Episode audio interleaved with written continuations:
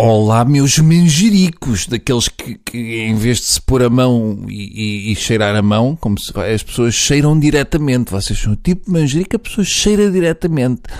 Ah, ok, ó Bruno, mas não estou a perceber o que é que isso tem a ver. Tem a ver que assim ficam murchinhos.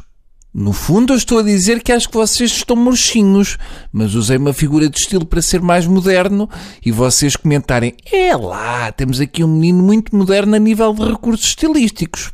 Bem, resolvido que está este assunto, interessante que ele era, vamos então partir para o próximo. E qual é o próximo? Perguntam vocês. É o seguinte: está bem? Vá até amanhã. Não.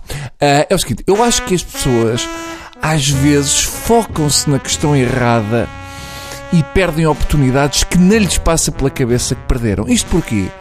Porque eu no outro dia estava numa conversa em casa de uns amigos e estava também uma rapariga que era aleijadinha de boa. Mas atenção, já aleijadinha de quase não conseguir movimentar-se à vontade, tal era o calibre de boa a que estávamos a assistir. E estávamos então a conversar sobre viagens, a dizer onde é que cada um gostava de ir, qual era a viagem de sonho, etc. Tudo muito bem. E às tantas, essa tal rapariga que era aleijadinha, boa, disse o seguinte: Ah, eh, eu dava ao cu três tostões para ir à Indonésia. E um amigo meu diz: Ah, que engraçado, eu costumo dizer o cu e oito tostões. E outro diz: A sério? Olha, eu costumo dizer o cu e sete tostões. Até que eu tive que interromper aquela alarvidade e dizer: Oh, oh meus meninos, não vos parece estão a focar a atenção na coisa errada. É que esta menina acabou de dizer: Ah, eu dou. o cu", Sem nenhum de vocês pedir. Ela disse, ela pura e simplesmente decidiu, a meio de uma conversa, oferecer uma parte do seu corpo bem interessante, por sinal, e mais uns tostões, que para o assunto pouco interessa se são três tostões, ou sete, ou uma moto ou quatro com pneus de chuva.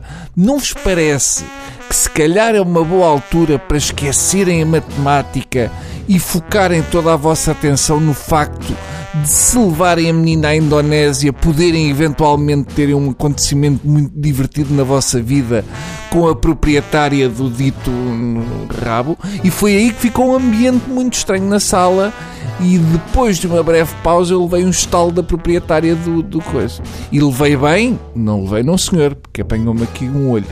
Uh, mas também não fui eu que pedi, não foi ninguém que pediu, ela é que foi lambona e ofereceu à bruta o que ninguém tinha pedido. E depois eu é que fui contemplado com uma sapa na cara. Ora, que lição é que se tira desta bonita história?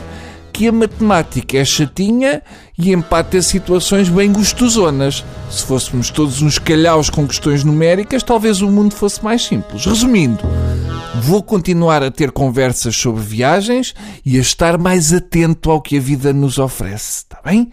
Adeus.